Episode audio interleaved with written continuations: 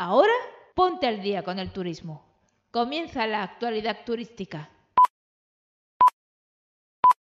Buenas, buenas. Y ha vuelto, vuelve la actualidad turística. Hola a todos, soy Isa Ruiz, locutora, narradora, presentadora de este podcast que cuenta las noticias más relevantes del sector turístico y comenzamos desde ya con el primer programa de esta segunda temporada. Vamos allá a conocer la actualidad del sector. Las solicitudes de visados se disparan y aumentan su antelación. El aumento del número de solicitudes de visados turísticos que registró enero confirma el crecimiento en la recuperación de los viajes internacionales. La agencia e-visado.es asegura que el mayor incremento se ha producido para viajar a Nueva Zelanda, a la India y a Australia. Este incremento se debe a la eliminación de las restricciones para recibir viajeros del extranjero, cuando el pasado año era complejo o imposible atravesar sus fronteras. El G20 pone el foco en el turismo rural como vía de empoderamiento de las comunidades.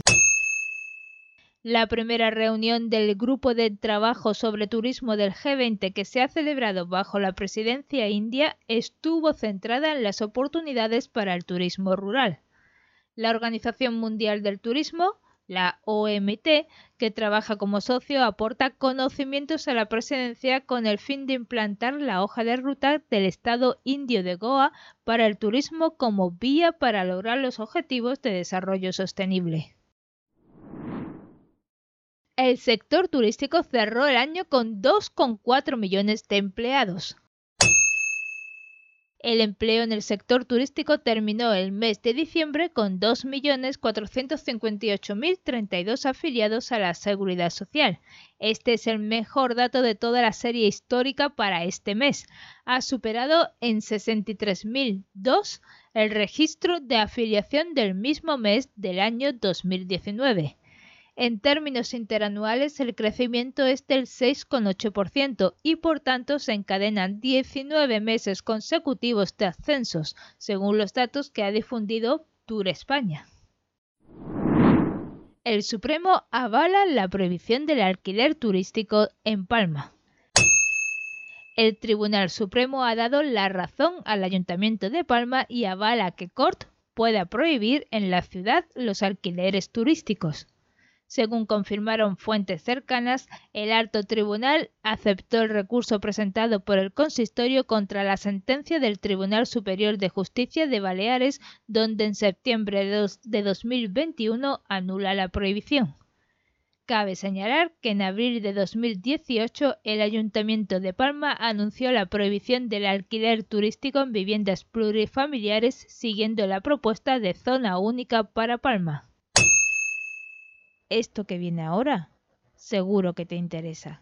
La actualidad turística e Yati Seguros hacen posible que viajes sin preocupaciones gracias al 5% de descuento que obtienes al contratar el seguro con Yati. No te compliques.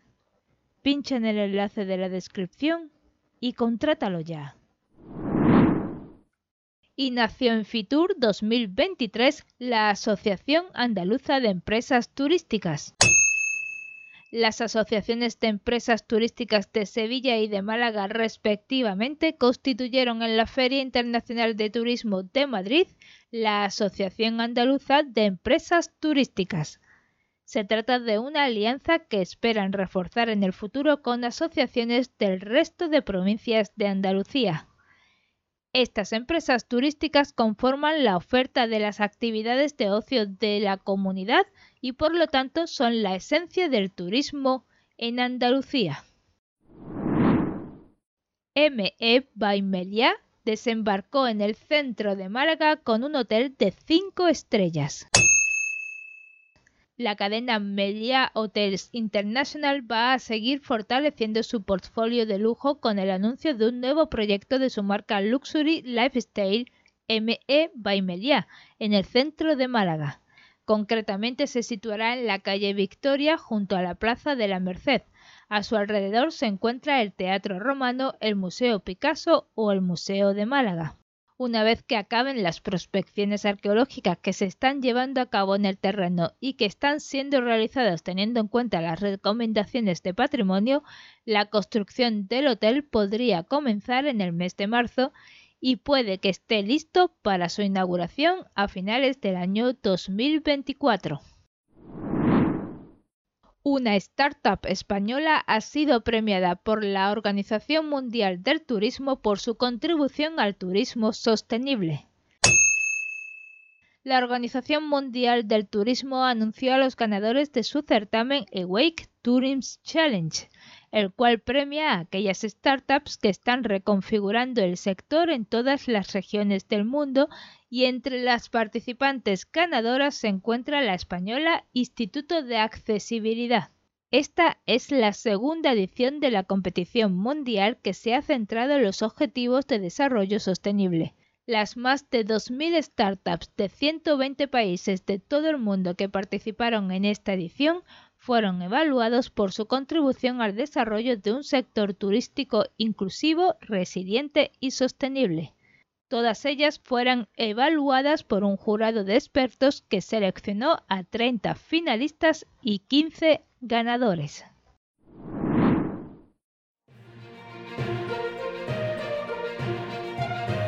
Aquí mismo hay un espacio para que anuncies tu proyecto. Dale voz y suma alcance. Escribe un email a hola arroba la cápsula de la creatividad.info y pregunta por las condiciones. Deja tu huella en la actualidad turística.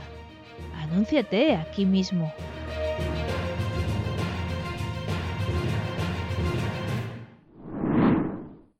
Los senderos azules superan ya el centenar en España.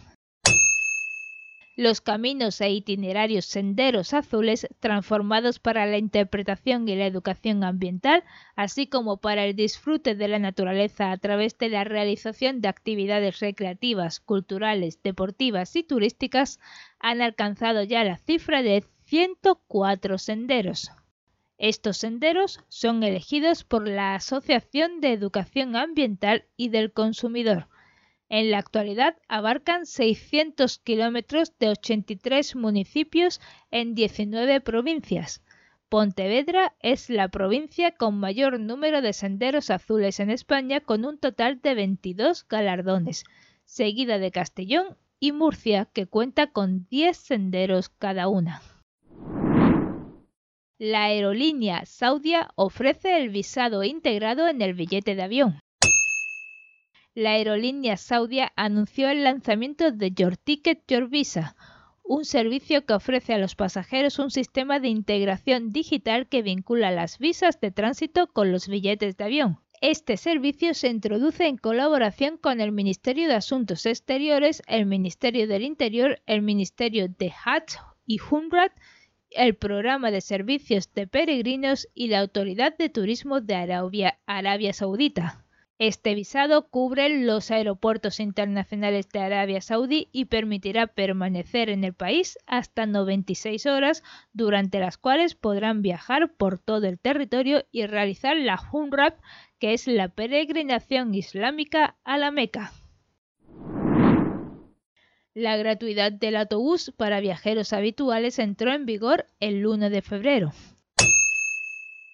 El 1 de febrero entró en vigor la gratuidad de las rutas de autobús estatales para viajeros frecuentes que aporten una fianza mínima de 20 euros, la cual se devolverá si se hace un mínimo de 12 viajes durante los próximos tres meses.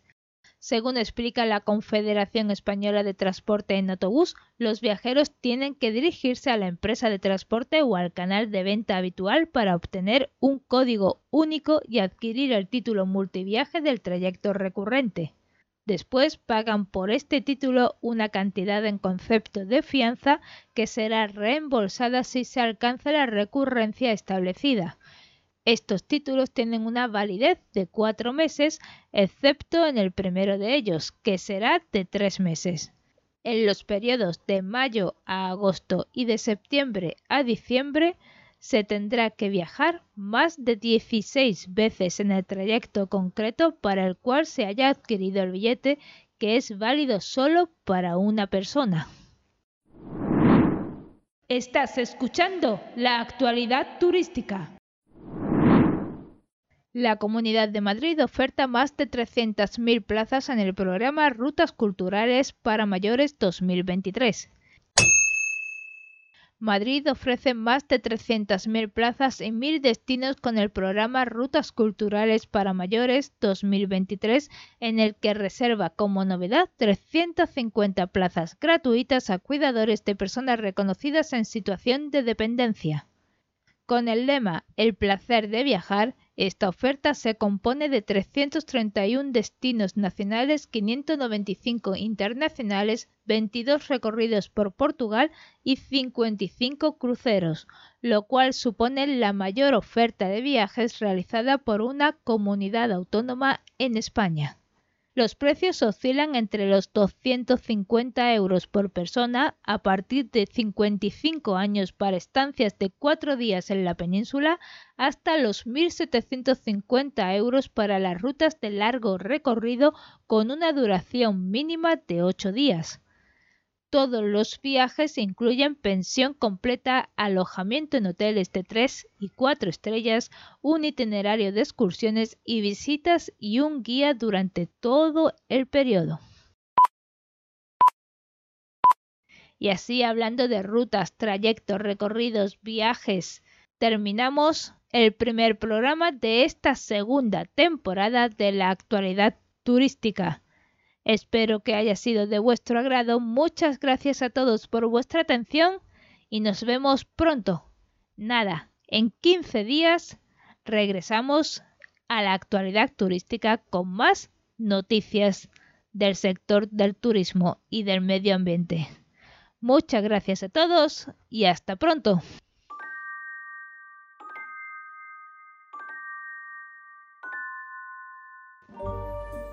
Leyenda del milagro del peregrino, el gallo y la gallina. Sucedió en Santo Domingo de la Calzada, en La Rioja. Cuenta la leyenda que en el siglo XIV peregrina a Compostela Hugonel, un joven alemán de 18 años que va acompañado por sus padres. En el mesón donde se hospedan trabaja una muchacha joven que se enamora de él y le requiere de amores, a lo que el muchacho se niega.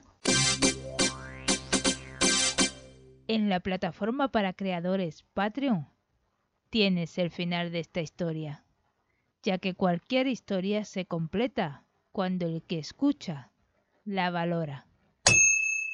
Gracias por valorar las historias que cuento.